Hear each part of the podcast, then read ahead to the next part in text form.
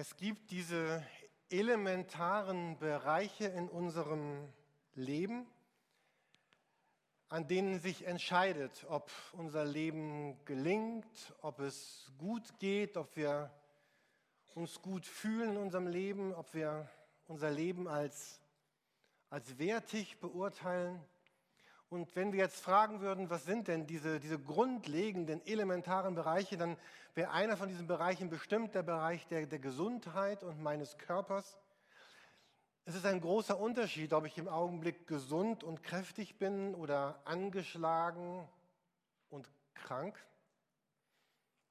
Ein weiterer Bereich ist der Bereich der Beziehung. Es ist ein Unterschied, ob ich mich geliebt und angekommen empfinde in meiner Gesellschaft, in meiner Gruppe oder ob ich ausgegrenzt bin oder gemobbt bin.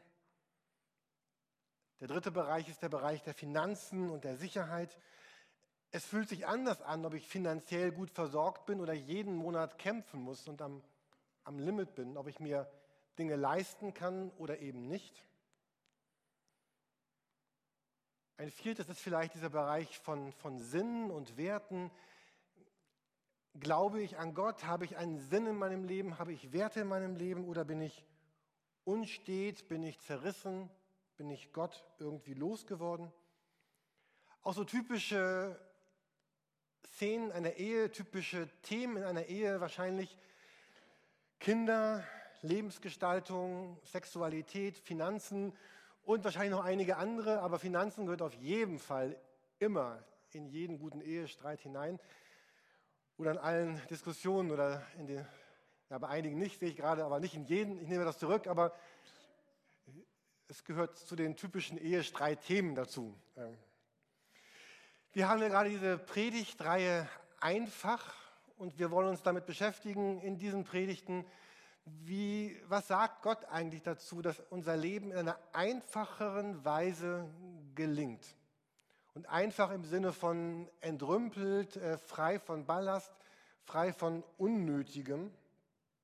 Wir haben darüber gesprochen, mit Gott zu sein. Wir haben über Zeit gesprochen, über Terminkalender, über Beziehungen. Und heute Morgen geht es um das Thema Finanzen.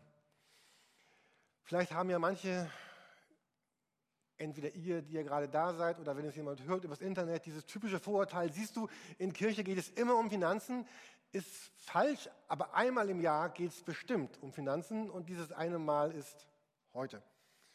Herzlich willkommen. Wir werden uns einen Bibeltext ansehen, wo Jesus über Versorgung und Finanzen spricht. Wir finden den im Neuen Testament, im Matthäus-Evangelium. Vielleicht habt ihr eure Bibeln dabei, dann schlagt sie gerne auf oder ihr hört die Predigt gerne zu Hause. Dann wäre jetzt der Augenblick, zum Regal zu gehen und die Bibel zu holen. Oder hier auf den Fensterbänken am Rand liegen einzelne Bibeln verteilt. Vielleicht mögt ihr euch eine nehmen, vielleicht mögt ihr reinschauen. Warum man mag sich fragen, warum reden wir hier in der Kirche eigentlich so oft über die, die Bibel, weil wir überzeugt sind, dass es die Grundlage dessen ist, wo Gott sich zeigt, wo Gott zu uns redet. Wir beschreiben ja Glaube als eine Beziehung zu, zu Jesus Christus, zu Gott. Und Beziehung lebt ja davon, dass man sich vertraut, weil man sich kennt, weil man voneinander gehört hat, weil man sich nahe gekommen ist, in unserem Herzen, Verstand und Willen, Gott zu kennen Deswegen werben wir so dafür. Lest zu Hause jeden Tag eure Bibel, schaut rein, lasst uns hier in den Gottesdiensten hineinschauen. Heute Morgen Matthäus 6 in den ausgeteilten Bibeln bei uns ist das Seite 693, unten rechts, glaube ich. Ein, ein Text, wo Jesus spricht über Finanzen, Lebensziele, Werte, die Einrichtung meines Lebens. Wir lesen, oder ich lese euch das vor ab Vers 19, ist ein bisschen länger. Ich habe mir gedacht, man könnte diesen, ein, diesen Abschnitt vielleicht ganz schön in drei Teile einteilen. Der erste Teil, da geht es sehr um so einen Appell an unseren Vernunft. Es geht da um Verstand, es geht um Logik und Jesus spricht hier auch hart, also schon in einer harten Weise. Er sagt hier ein ganz klares Entweder oder. Das ist ab Vers, Matthäus 6, ab Vers 19. Da sagt er so. Sammelt keine Reichtümer hier auf der Erde, wo Motten oder Rost sie zerfressen oder Diebe einbrechen und sie stehlen können. Sammelt euch Reichtümer im Himmel, wo sie weder von Motten noch von Rost zerfressen werden und wo sie vor Dieben sicher sind. Denn wo dein Reichtum ist, da ist dein Herz. Und dann mündet das in Vers 24 in dieser Entscheidung, die Jesus fordert. Niemand kann zwei Herren dienen, immer wird er den einen hassen und den anderen lieben oder dem einen treuer geben sein und den anderen verabscheuen. Ihr könnt nicht gleichzeitig Gott und dem Geld dienen. Und dann spricht Jesus weiter in diesem Abschnitt über Geld und jetzt was jetzt kommt, das ist, hat einen anderen, das klingt anders. Jetzt geht es mehr darum, dass, dass Jesus das vergleicht, Finanzen vergleicht mit anderen Dingen und dass Jesus eigentlich sehr stark wirbt, wirbt um das Vertrauen von den Leuten, den Menschen, die dort sind und die jetzt gerade zuhören. Jesus wirbt um ihr Vertrauen. Und er sagt, darum sage ich euch, sorgt euch nicht um euer tägliches Leben, darum, ob ihr genug zu essen, zu trinken und anzuziehen habt. Besteht das Leben nicht aus mehr als nur aus Essen und Kleidung? Schaut die Vögel an, sie müssen weder säen noch ernten noch Vorräte sammeln, denn euer himmlischer Vater sorgt für sie. Ihr seid ihm doch viel wichtiger als sie. Können all eure Sorgen euer Leben auch nur um einen einzigen Augenblick verlängern? Darum, warum sorgt ihr euch um eure Kleider? Schaut die Lilien an, wie sie wachsen. Sie arbeiten nicht und nähen sich auch keine Kleider. Trotzdem war selbst König Salomo in seiner ganzen Pracht nicht so herrlich gekleidet wie sie. Wenn sich Gott so wunderbar um die Blumen kümmert, die heute aufblühen und schon morgen wieder verwelken, wie viel mehr kümmert er sich dann um euch? Euer Glaube ist so klein. Hört auf, euch Sorgen zu machen um euer Essen und Trinken oder eure Kleidung.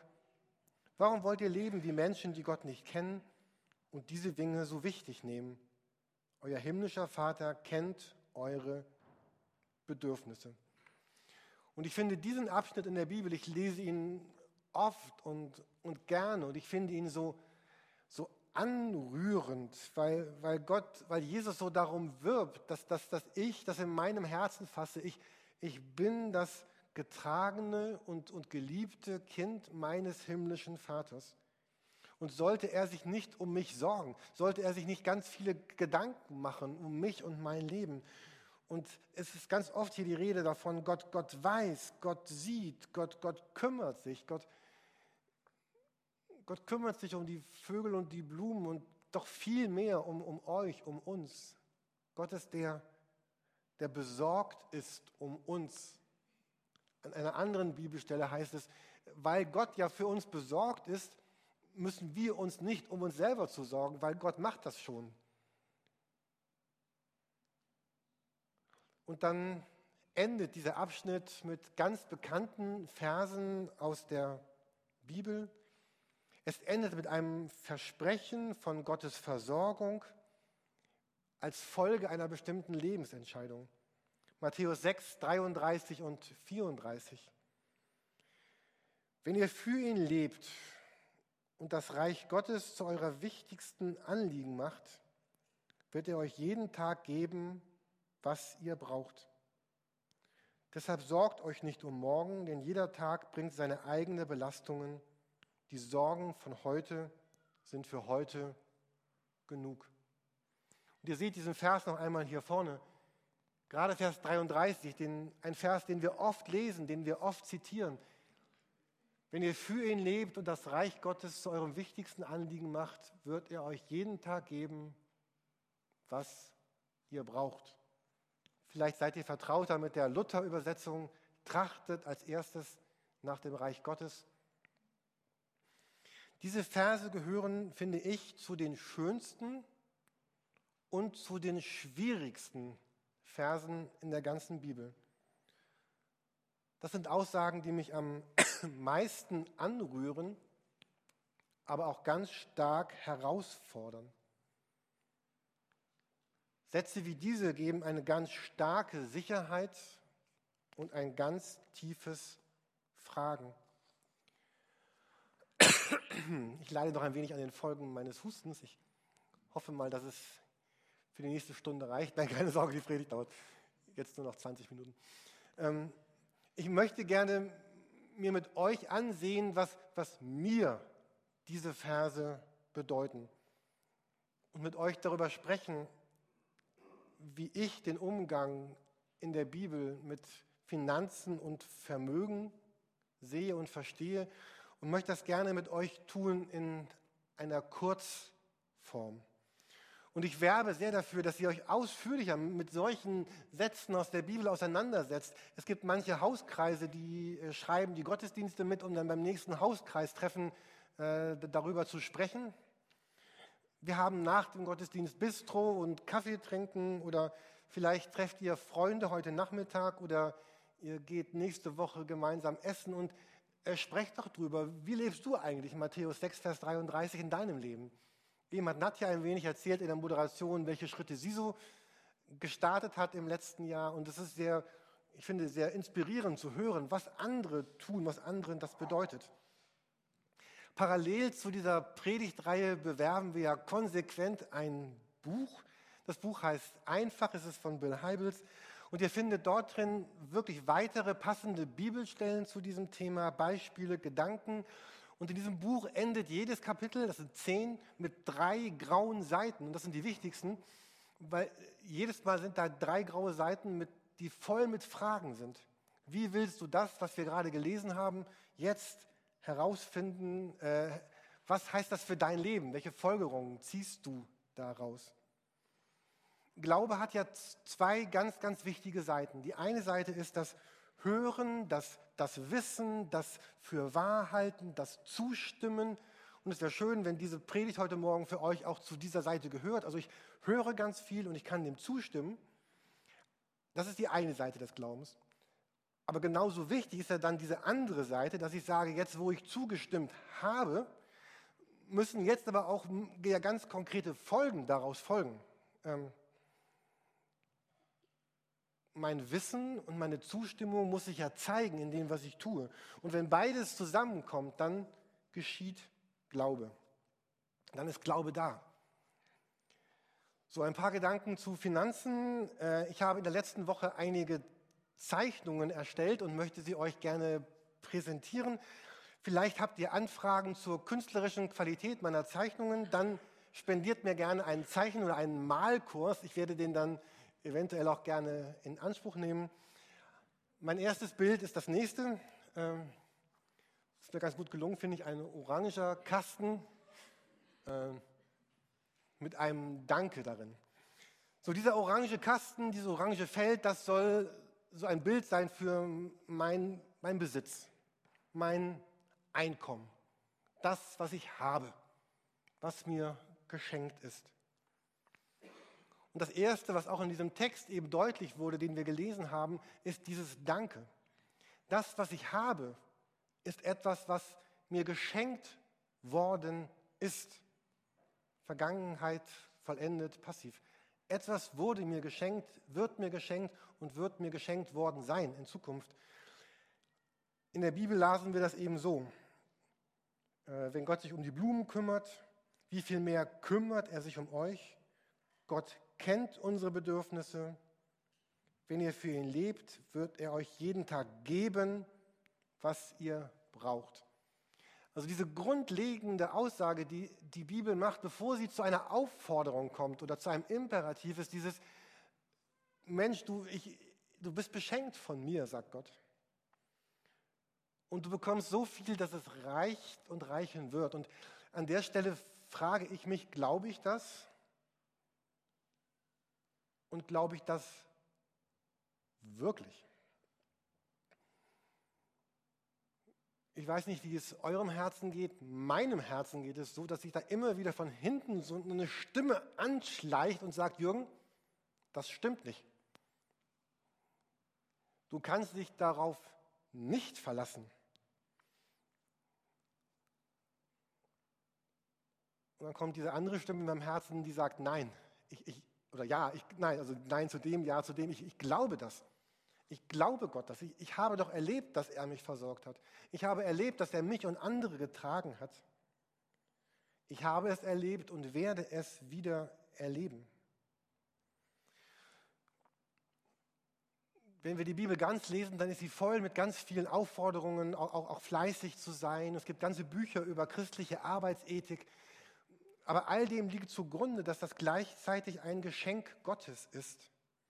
Meine Begabung, das, das Geschick meiner Hände, die Schärfe meines Denkens, die Fähigkeit meines Körpers, die Möglichkeit zu kombinieren, auf der Arbeit zu bestehen, diese Fähigkeiten ist von Gott mir gegeben, damit ich damit das Geld verdienen kann, was er mir geben möchte dass sie überhaupt in der Lage war, durch die Schule zu kommen, eine Ausbildung, ein Studium, einen Beruf zu erwählen, zu schaffen, versorgt zu werden, vielleicht gerade aus anderen Quellen.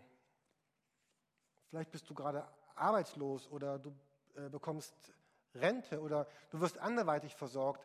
Dieses versorgt werden ist das, was, was Gott sagt, ich, ich schenke dir das. Der zweite Gedanke, der daraus folgt. Ich habe mein Bild also jetzt radikal verändert mit einem grünen Kästchen. Der zweite Gedanke ist der, dass ich sage, ich, ich ehre Gott dadurch, dass ich, dass ich den Zehnten von all dem, was er mir gibt, gebe für ihn zurück in sein Reich, in seine Gemeinde, damit er damit das tun kann, was er tun möchte. Vielleicht haben wir noch diesen Text eben im Kopf, aus Matthäus. Sammelt keine Reichtümer hier auf der Erde, wo sie Motten oder Rost zerfressen. Sammelt euch Reichtümer im Himmel. Wo dein Reichtum ist, da ist dein Herz. Gott wird euch versorgen. Wenn ihr für ihn lebt und das Reich Gottes zu eurem wichtigsten Anliegen macht, wird er euch geben, was ihr braucht, gerade auch, um wieder zurückzugeben. Ich habe mich gestern an dieser Stelle nochmal gefragt bei der Predigtvorbereitung, was ist mein wichtigster Wert? Was ist der wichtigste Wert von Jürgen Oppenheim?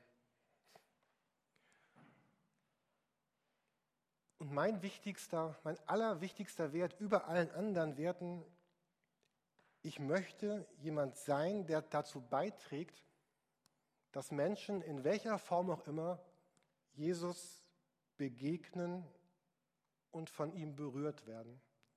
Ich möchte Teil davon sein, wenn Gott hier auf der Erde in Menschen etwas anrührt.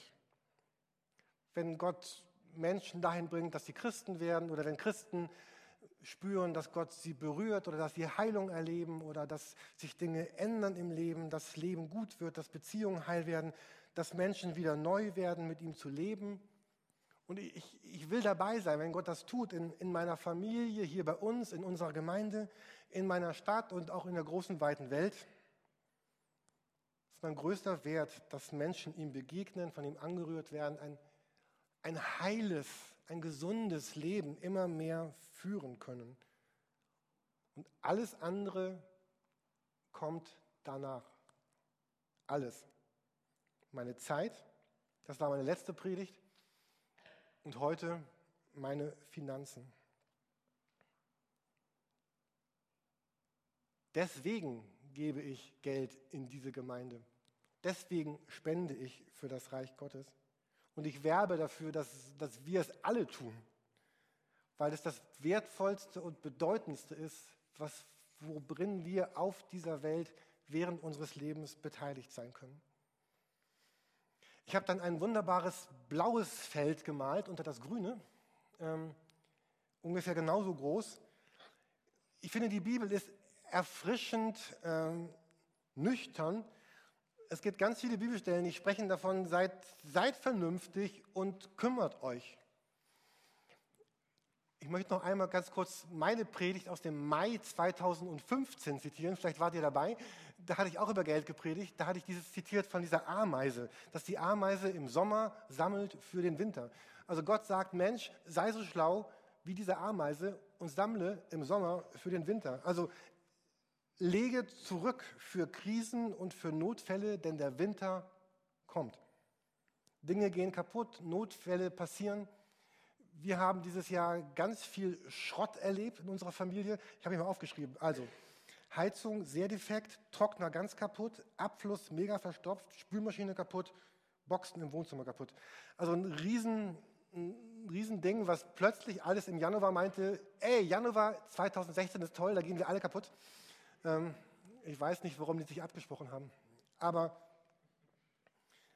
Gott wünscht sich in meinem Leben mindestens so viel Kraft wie bei dieser Durchschnittsameise. Also wenn Gott sagt, komm, nimm 10%, spende die in die Gemeinde, nimm 10%, pack die weg auf dem Konto, sammel die, spar die. Es, es werden Zeiten kommen, wo du es einfach brauchst. Ähm, ein paar Sätze, habt Spaß, euren Notfalltopf zu füllen, startet Aktionen, eure Schulden loszuwerden, macht keine Schulden für Konsumgüter, legt Geld zurück für die Rente, für die Ausbildung der Kinder, all das wird kommen. Und wir brauchen eine Disziplin des Zurücklegens. Wir, wir brauchen diesen, diesen, diesen Schutz, dass wir bei aller Versorgung Gottes wissen, ich habe da ein, zwei, drei Monatsgehälter, also Nadja sprach eben von ein, zwei, drei Jahresgehältern, vielleicht starten wir mit Monatsgehältern. Ich habe die irgendwo und, und wenn was passiert, dann, dann kann ich darauf zugreifen. In Sprüche heißt es, wer borgt, ist ein Knecht des Gläubigers. Ich glaube, dass Gott uns helfen will, unsere Schulden loszuwerden und frei zu werden von, von solchen Dingen. Und dann kommt das vierte. Ein buntes Bild seht ihr, dass, dass Gott sagt, mit dem, was dann noch da ist, das sind ja wahrscheinlich 80 Prozent ungefähr, leb, leb ein fröhliches Leben und, und gestalte dein Leben. Genieße das Leben. Das Leben ist schön und faszinierend und es ist bunt, es gibt unendlich viele Möglichkeiten, es gibt Orte zu sehen, es gibt Dinge zu erleben. Ach ja, man hat natürlich noch vorher seine Miete bezahlt und hat für Essen eingekauft und, und all diese ganzen Dinge, die irgendwie auch noch dazugehören. Ähm, und natürlich ist es gut, wenn sich unsere Umstände zum Besseren dienen, zum Besseren dienen, entwickeln und wenn sich Wohlstand einstellt und wenn Leben leichter wird. Aber bei diesem bunten Leben unseres Lebens gibt es eine große Gefahr. Und die Gefahr ist dann, wenn ich, wenn ich dann Dinge hineinhole, die in meinen jetzigen Rahmen meines Lebens gar nicht hineinpassen. Also hier habe ich diesen orangen Rahmen gemalt und manches passt da einfach nicht hinein im Augenblick. Und kennt ihr das auch, dass unser Auto vielleicht einen Tick zu groß ist? Unser Urlaubshotel einen Stern zu viel hat oder zu oft? das Haus, was ich mir gekauft habe, ein bisschen zu groß ist für die Hypothek, die ich leisten kann? Kennt ihr das, dass ich zu viel, zu teure Kleidung kaufe, Geräte, Technik, Möbel, Restaurants, Hobbys, Aktionen, was immer jetzt deine Schwachstelle ist, also wovon du zu viel, zu teure in dein Leben hineinholst. Und dann machen wir Schulden für unser tägliches Leben und wir nehmen Kredite auf, um unsere Kredite zu bedienen, mit denen wir wieder Kredite bedienen. Wir haben verschiedene Kreditkarten, die alle irgendwie dafür dienen, die andere zu befriedigen. Wir arbeiten länger und mehr, als eigentlich mir gut tut, meiner Gesundheit gut tut, meiner Familie gut tut, Gott tut, gut tut, mir gut tut.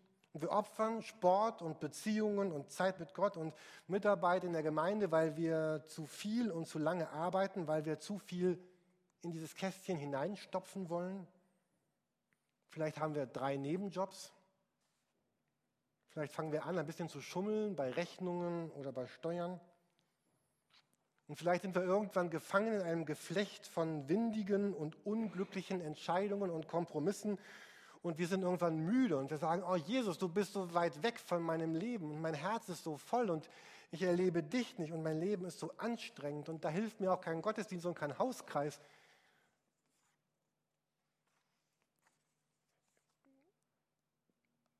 In diesem Text, den wir eben gelesen haben, Matthäus 6, ich verstehe ihn so, dass, dass Jesus sagt, Jürgen, verliere dich nicht in den Möglichkeiten, und Schönheiten dieser Welt. Ich hatte mir gestern bei YouTube im Internet mal so ein paar fernentlegende Reiseziele angeschaut. Ich kam irgendwann ganz bis nach Neuseeland kam ich. Und was es da alles, also was es da alles zu sehen gibt an, an Bergen, an Flüssen, an Tälern und von Neuseeland bis Kanada, von China bis Argentinien. Es gibt so viel Schönes auf dieser Welt zu sehen, zu erleben und ich werde wahrscheinlich mir eine Selbstbeschränkung auflegen müssen, so eine freiwillige, ein, ein Ja zum Weniger. Ich war gerade ganz frisch Christ, war auf der, unserer Bibelschule, wir haben so eine Reise gemacht und dann haben wir jemanden getroffen und das war, das hat mich so erschüttert. Da war jemand, der lebte in einem wunderschönen Haus, es gab wunderschönes Essen.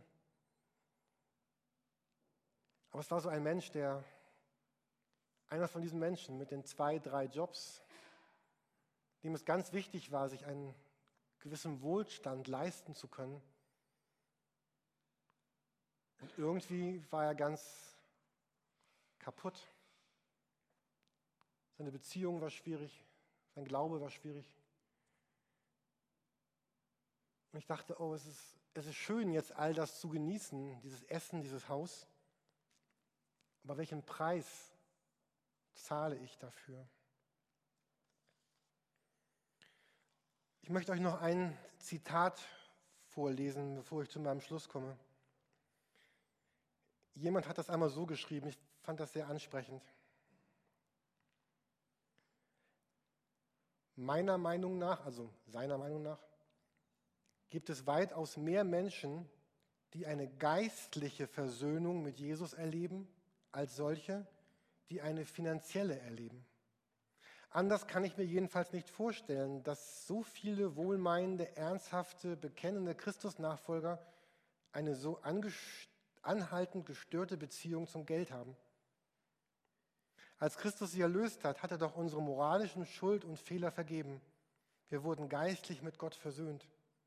Das ist die größte innere Veränderung im Leben eines Christen überhaupt. Aber wenn ich diese zweite Versöhnung noch nicht erlebt habe, jene Versöhnung, bei der die Macht Gottes, die Macht des Geldes in meinem Leben bricht, seine Liebe meine Scham und Schuld im Blick auf meine Finanzen bereinigt und der Heilige Geist mir die Kraft gibt, ganz neue finanzielle Praktiken umzusetzen, dann fehlt meiner Ansicht nach noch eine weitere Versöhnung. Ich möchte uns zum Schluss noch einmal den Bibelvers zeigen, zu, mit dem wir gestartet haben. Matthäus 6, Vers 33, diesen, diesen Vers, den ich, den ich so liebe und der, der mich anspricht. Und ich, ich wünsche mir, dass er in euer Leben hineinredet, dieser Satz, den Jesus gesagt hat, und dass ihr und dass wir innerlich zur Ruhe kommen im Blick auf Finanzen, die wir ordnen, auf Schulden, die überschaubar werden, auf einen ganz neuen Umgang vielleicht mit Dingen und Gütern, die uns anvertraut sind. Wenn ihr für ihn lebt und das Reich Gottes zu eurem wichtigsten Anliegen macht, wird er euch jeden Tag geben, was ihr braucht. Deshalb sorgt euch nicht um morgen, denn jeder Tag bringt seine eigenen Belastungen. Die Sorgen von heute sind für heute genug. Ich wünsche uns, dass das Wirklichkeit werden wird in unserem Leben. Heute ist ein Gottesdienst, in dem wir auch Abendmahl gemeinsam feiern. Wir wollen ein Lied singen, wo es noch einmal darum geht, dass, dass Jesus genau das für uns ist, was wir gerade gelesen haben, nämlich genug, genug. Und danach laden wir uns ein, ich lade euch danach ein, das Abendmahl zu feiern. Ich lasse euch, während den Bibeltext noch lesen, doch zunächst einmal dieses Lied.